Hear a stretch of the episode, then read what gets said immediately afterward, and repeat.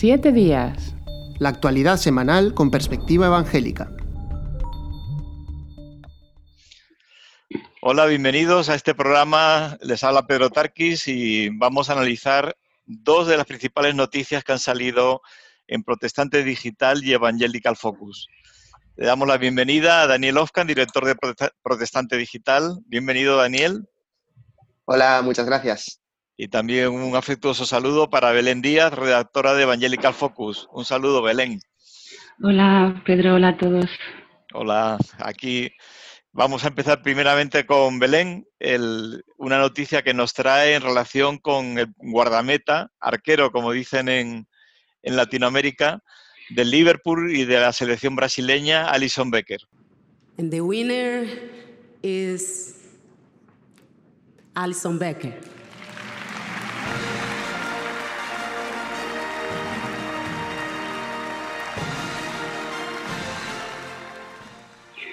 Pues sí, porque seguramente muchas de las personas que nos están escuchando sabrán que el, el arquero, como tú dices, el portero brasileño, Alison Becker, pues actualmente, como tú comentabas, pues él, él juega en el Liverpool, que el Liverpool, bueno, pues de hecho se acaba de clasificar para la siguiente para la siguiente ronda de la Champions League, pero últimamente la semana pasada fue fue noticia porque por primera vez la revista France Football, que es una revista muy importante de fútbol a nivel mundial, pues que pues mucha gente la conocerá porque es la que da el balón de oro, pues este año por primera vez ha, decidido, ha creado un premio específico que es para los porteros.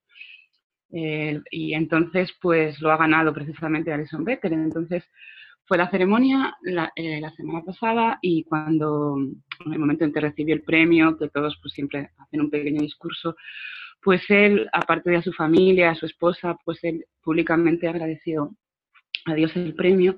Y no solamente eso, sino que también, bueno, pues como todos los deportistas y como casi todo el mundo hoy en día, pues en Instagram obviamente tuvo que dejar constancia de, del premio y pues una foto con el trofeo, pero mm, aparte de eso, pues en, en el mensajito que se pone en Instagram, pues él puso que Dios es bueno, ¿no?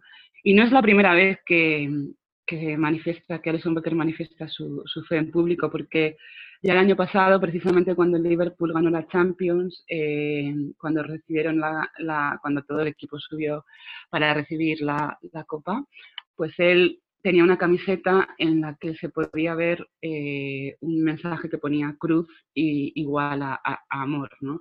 Y también en ese momento en su Instagram, él también comentó, ¿no? Que Dios es bueno y agradeció a Dios por haber ganado la Champions y por todo.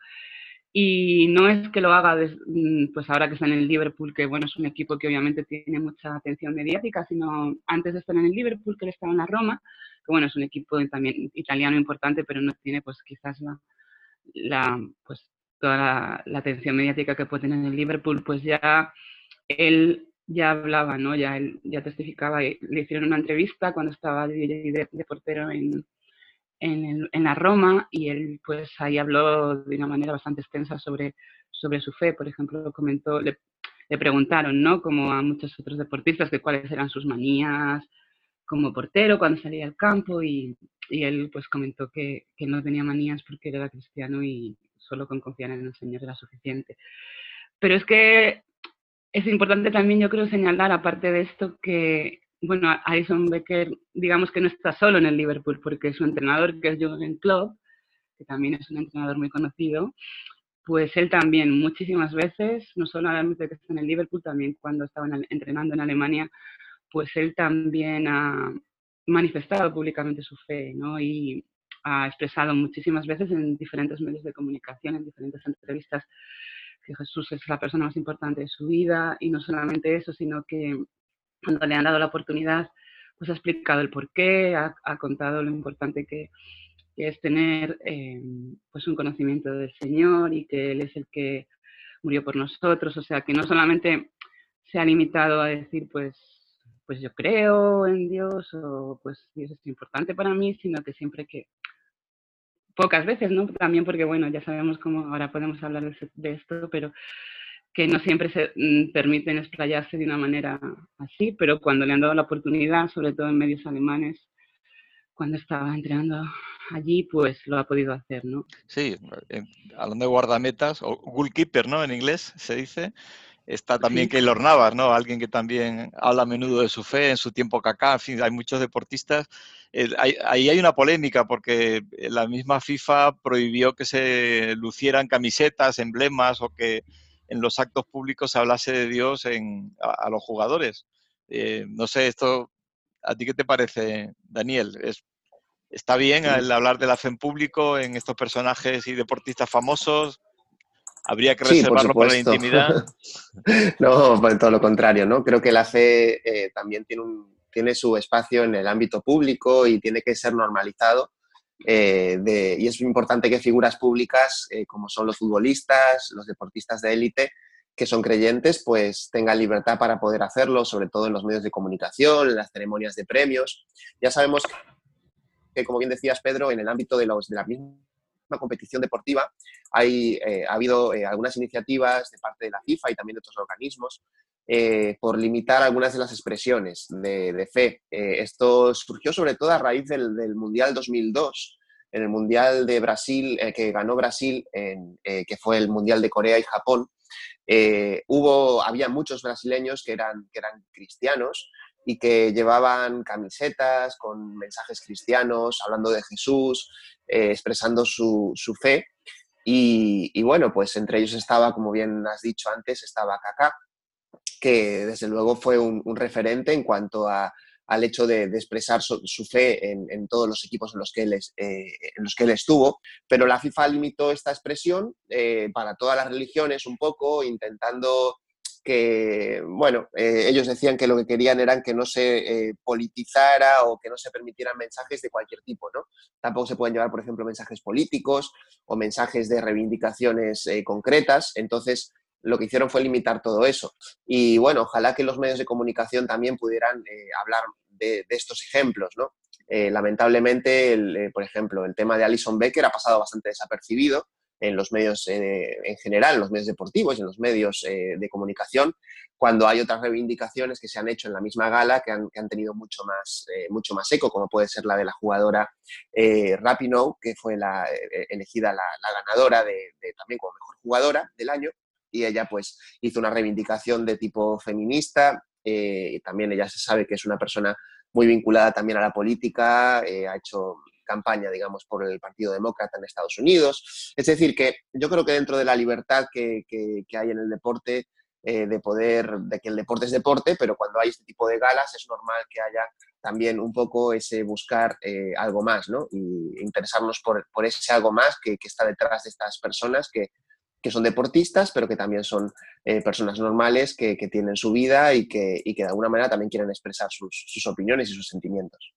Además, porque cuando ellos expresan estos valores de, fe, en definitiva, eh, también están transmitiendo la base en la que han edificado su, espíritu deportivo, que, la realidad es que hemos hablado de Keylor Navas, Kaká, ahora Alison Becker, eh, Klopp, son deportistas además con una, vamos a decir, elegancia y una ética manifiesta en, su vida deportiva, en cuanto a respeto al contrario, en cuanto a, no, no, agresiones hacia, hacia otros compañeros.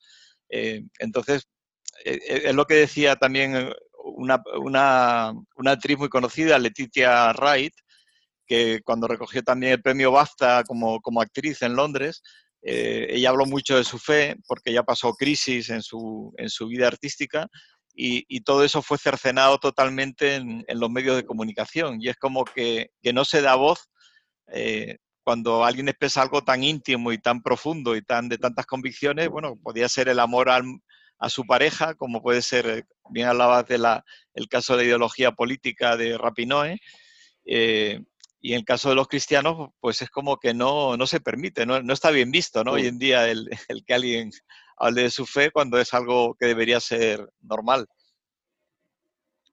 Sí, yo creo que ahí tenemos el, desafío también los cristianos de, hacerlo lo mejor que podamos en cuanto a transmitir nuestra fe, pero está claro que hay, medios que ya están muy cerrados a esto, ¿no? Hay medios que ya de por sí pues no quieren saber nada del tema de la fe, sobre todo aquí en, en España. Todavía se sigue viendo el tema de la fe como algo raro, como algo de la intimidad, que no se tiene que salir de ahí. y bueno, también hay que entender la, cultura en la que estamos, la, herencia de muchos años en, los que la, religión pues estuvo impuesta en nuestro país y todo eso, arrastra, arrastramos todavía un poco ese, movimiento de péndulo, ¿no? Eh, me parece, en, España. Pero, pero bueno, es, eh, por ejemplo, el caso de Keylor Navas yo creo que fue muy, muy positivo por ver a un jugador que estaba en la élite y que estaba prácticamente cada, cada semana pues haciendo algo, eh, haciendo muestras de su fe, ¿no? Eso es un poco lo que creo que tenemos que, luchar todos los cristianos por hacer en la esfera en la que estemos. Y, bueno, nosotros eh, lucharemos también para que estas historias no pasen desapercibidas, ¿no? Por, eso también intentamos traerlas a la luz en nuestros medios y, y también ahora aquí en este programa. Por supuesto. Y ahora que se acerca la, en la época de Navidad, también me venía a la mente los discursos de, las monarquías o presidentes. Pues eh, a mí siempre me emociona escuchar a la reina de Inglaterra, ¿no? Que, bueno, esa reina que parece que es eterna, ¿no? Porque está ahí siempre año tras año, pero sus discursos de Navidad son unos discursos no solo emotivos, sino de una profunda y, sincera fe en, el, en la que ella expone claramente su convicción de, de esperanza y de que la Navidad es la conmemoración del personaje de Jesús como Dios hecho hombre y acercándose al ser humano. Eso que allí es normal y se entiende incluso como adecuado para el contexto de Navidad. Por ejemplo, el rey de España, si lo dijera, se montaría un lío. automáticamente todos los medios dirían que qué pasa, la separación iglesia-estado, etcétera.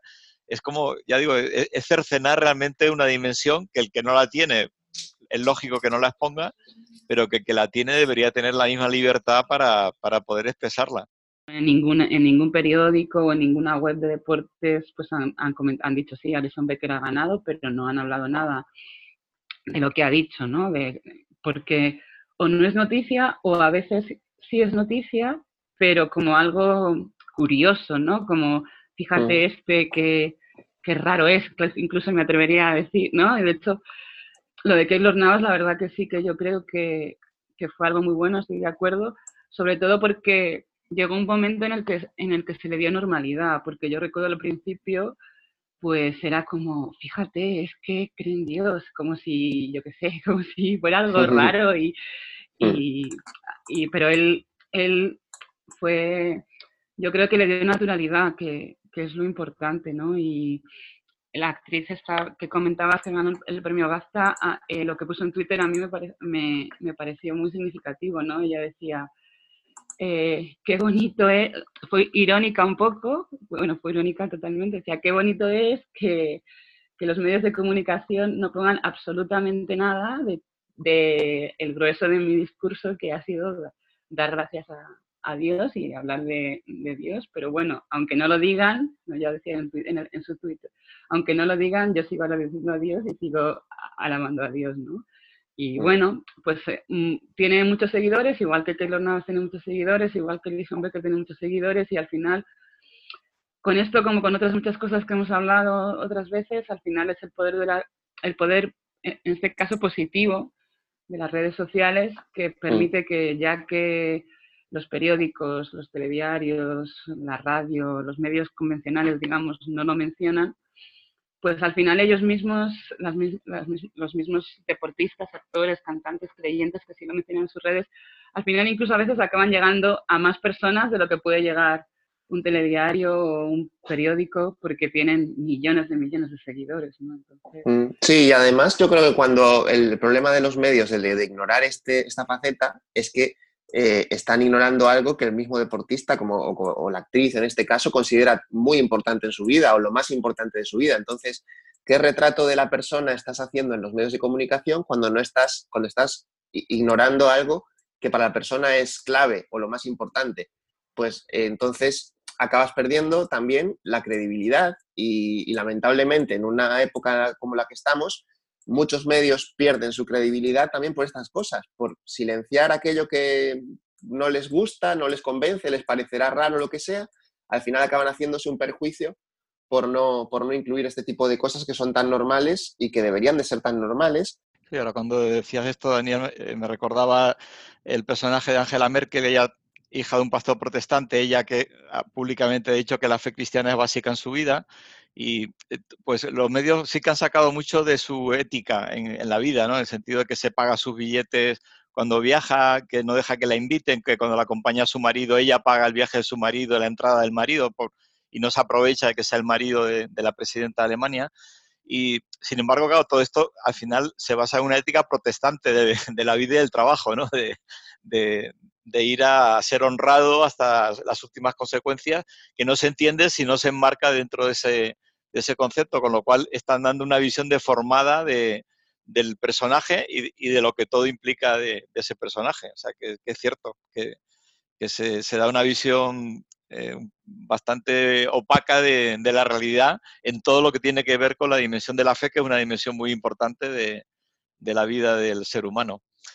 Pues bueno, cerramos aquí, daría para mucho más, pero no queremos dejar de lado otra noticia que ha sido, bueno, no solamente en Protestante Digital y en Evangelical Focus, sino también en todos los medios, que es la, cumbre del clima que, ha ocurrido aquí en Madrid y la que, bueno, eh, Daniel nos, nos dices un poquito de, la amplia cobertura que ha habido, que es lo que tú ves más importante. Mm.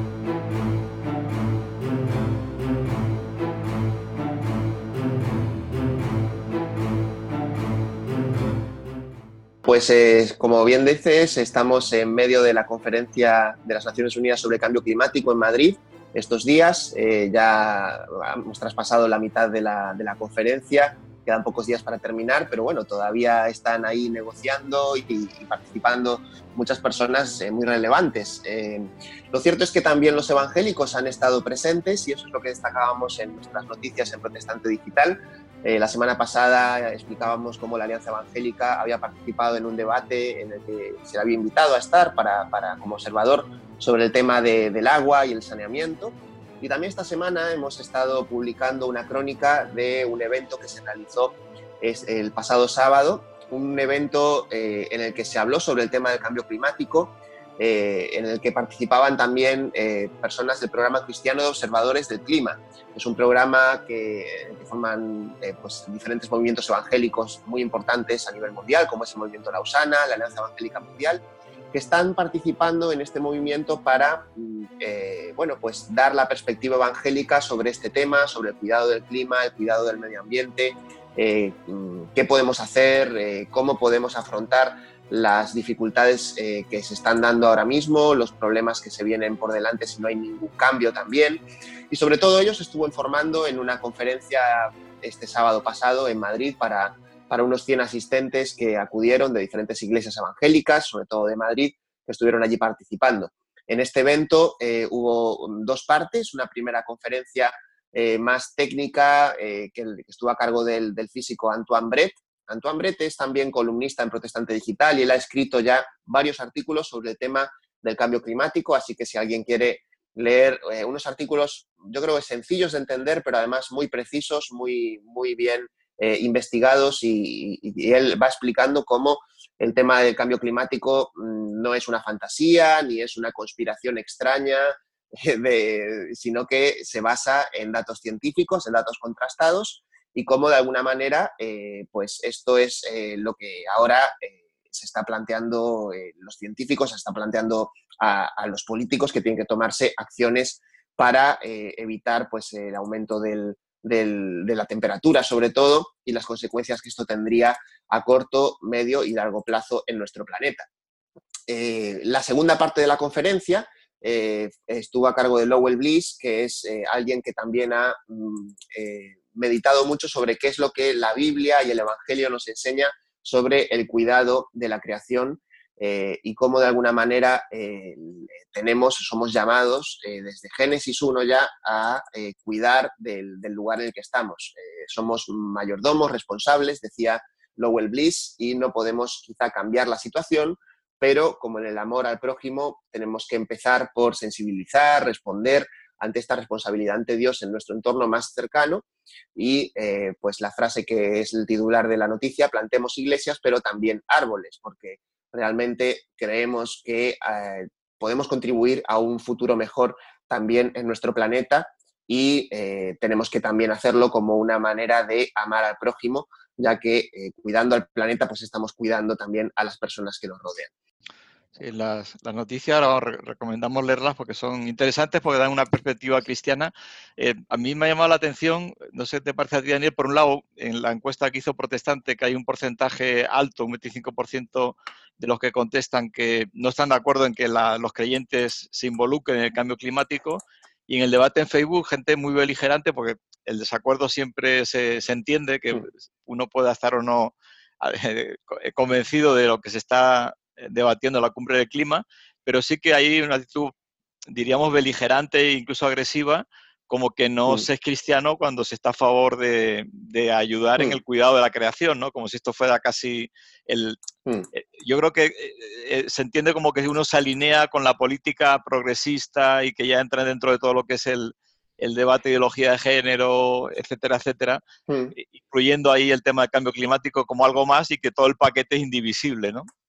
Sí, yo creo que este es el, gran problema. Eh, a mí me parece que hace tres, cuatro años, o, quizá menos, hace dos años, cuando se publican, por ejemplo, los primeros artículos de Antoine Bret en Protestante Digital sobre este tema, o antes hemos publicado cosas también que, ha escrito Miguel Wickham y otras personas sobre el tema del cambio climático, muy bien argumentadas, y que realmente no generaban este debate. Es decir, era algo que todo el mundo veía y como estaba realmente presentado desde un movimiento científico y de una manera muy, muy clara, pues nadie se, atrevía a decir, pues estáis eh, dentro de una conspiración o estáis dejando llevar por la tendencia de, del momento, ¿no?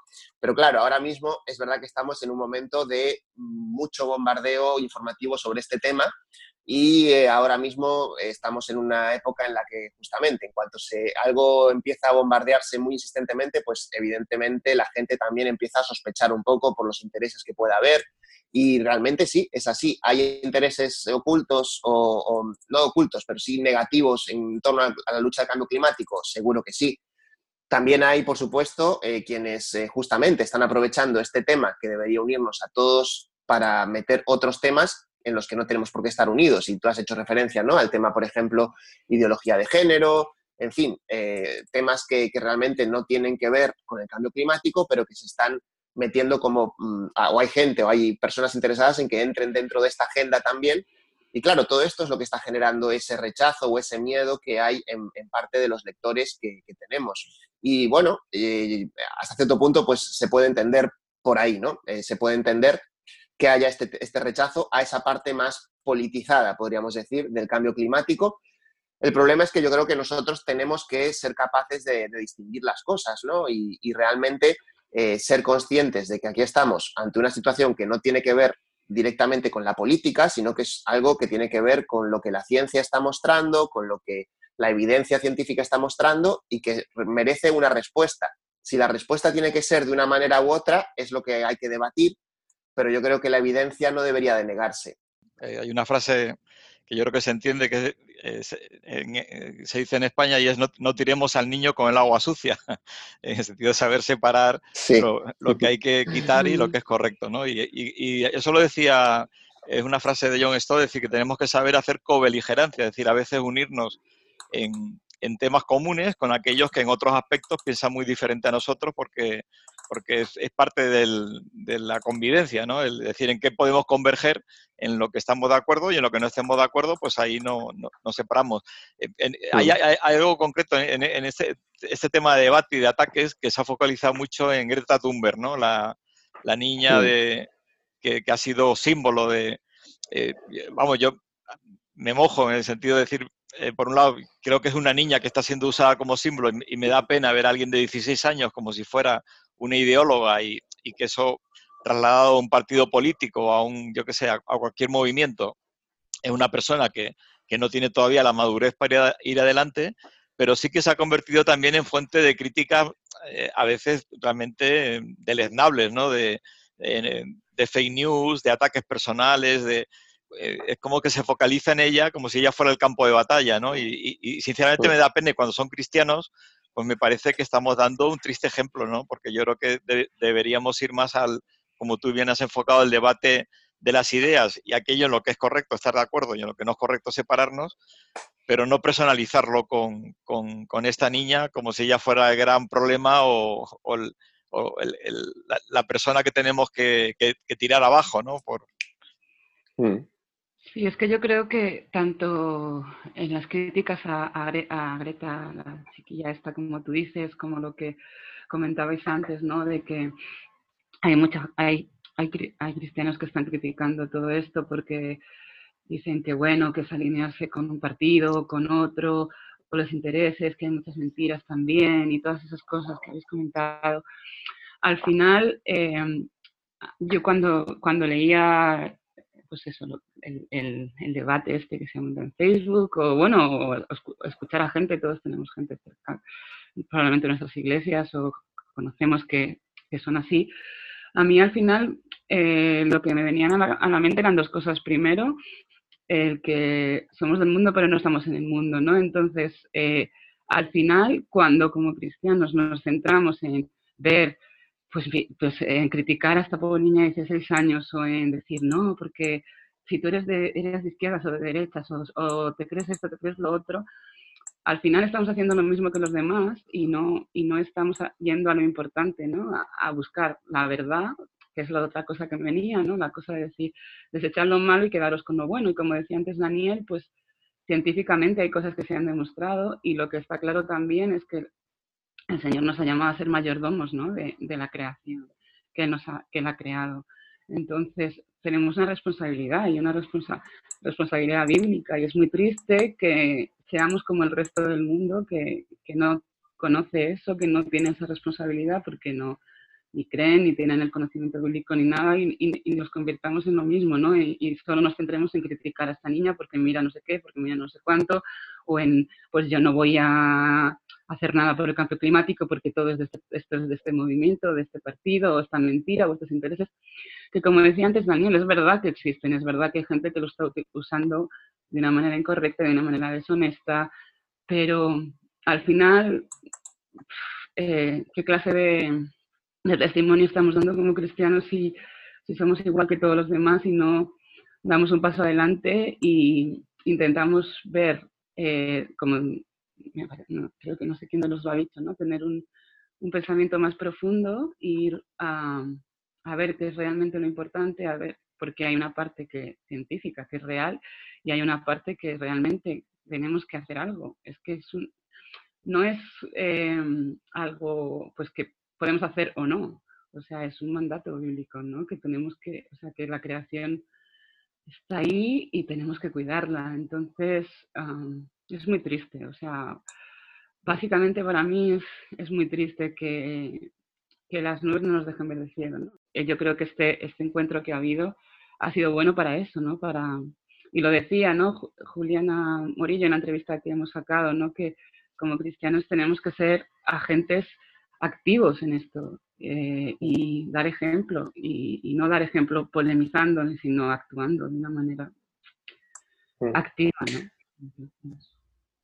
Sí, yo, yo también eh, me, da, me da a veces pena la tendencia que a veces en el ámbito evangélico podemos tener de, de dudar de todo, lo cual en un sentido está bien, porque es una perspectiva inicial buena, la de la duda ante, ante cualquier cosa que te vengan a decir, ¿no? Pero luego quedarnos sin profundizar. En el libro este que sacamos hace poquito en Andamio, hablábamos de, una, de una cosa que se llama el sesgo de confirmación, que es que cuando algo que dicen a, ti no te gusta, tú vas a buscar, tú lo desechas y buscas algo que diga lo que se ajusta a lo que tú ya piensas. ¿no? Entonces, así es muy difícil que eh, cambies de opinión en absolutamente nada y realmente no estás aprendiendo nunca, sino que lo que estás haciendo es dejándote llevar simplemente por tu opinión constantemente. Y lo cierto es que hoy en día, como tenemos el acceso a la información que no hemos tenido nunca en la historia, es muy fácil eh, caer en eso, es muy fácil encontrar rápidamente quien esté apoyando lo que tú pienses, sea lo que sea lo que pienses. Eh, esto es, así funciona también, por ejemplo, el movimiento terraplanista, que ha conseguido que eh, muchísima gente realmente se crea que, la Tierra es plana porque mm, no es difícil encontrar otras personas que también acaban pensando que la Tierra es plana y, unos, y entre unos y otros pues van retroalimentándose. Por eso está bien, creo que estos movimientos, lo que decía Belén, este tipo de conferencias como la que hubo en Madrid esta, esta semana, que, más personas del ámbito evangélico puedan fomentar este conocimiento porque lo necesitamos, lo necesitamos para, para poder actuar de manera adecuada. Pues nada, con esa reflexión magnífica terminamos esta noticia. Muchísimas gracias, Daniel Ofka, Belén Díaz. Quedamos emplazados para un próximo programa en siete días, eso sí. y a todos ustedes que nos han seguido, muchísimas gracias por escucharnos. Que Dios les bendiga. Se despide de ustedes Pedro Tarquís. Siete días. La actualidad semanal con perspectiva evangélica.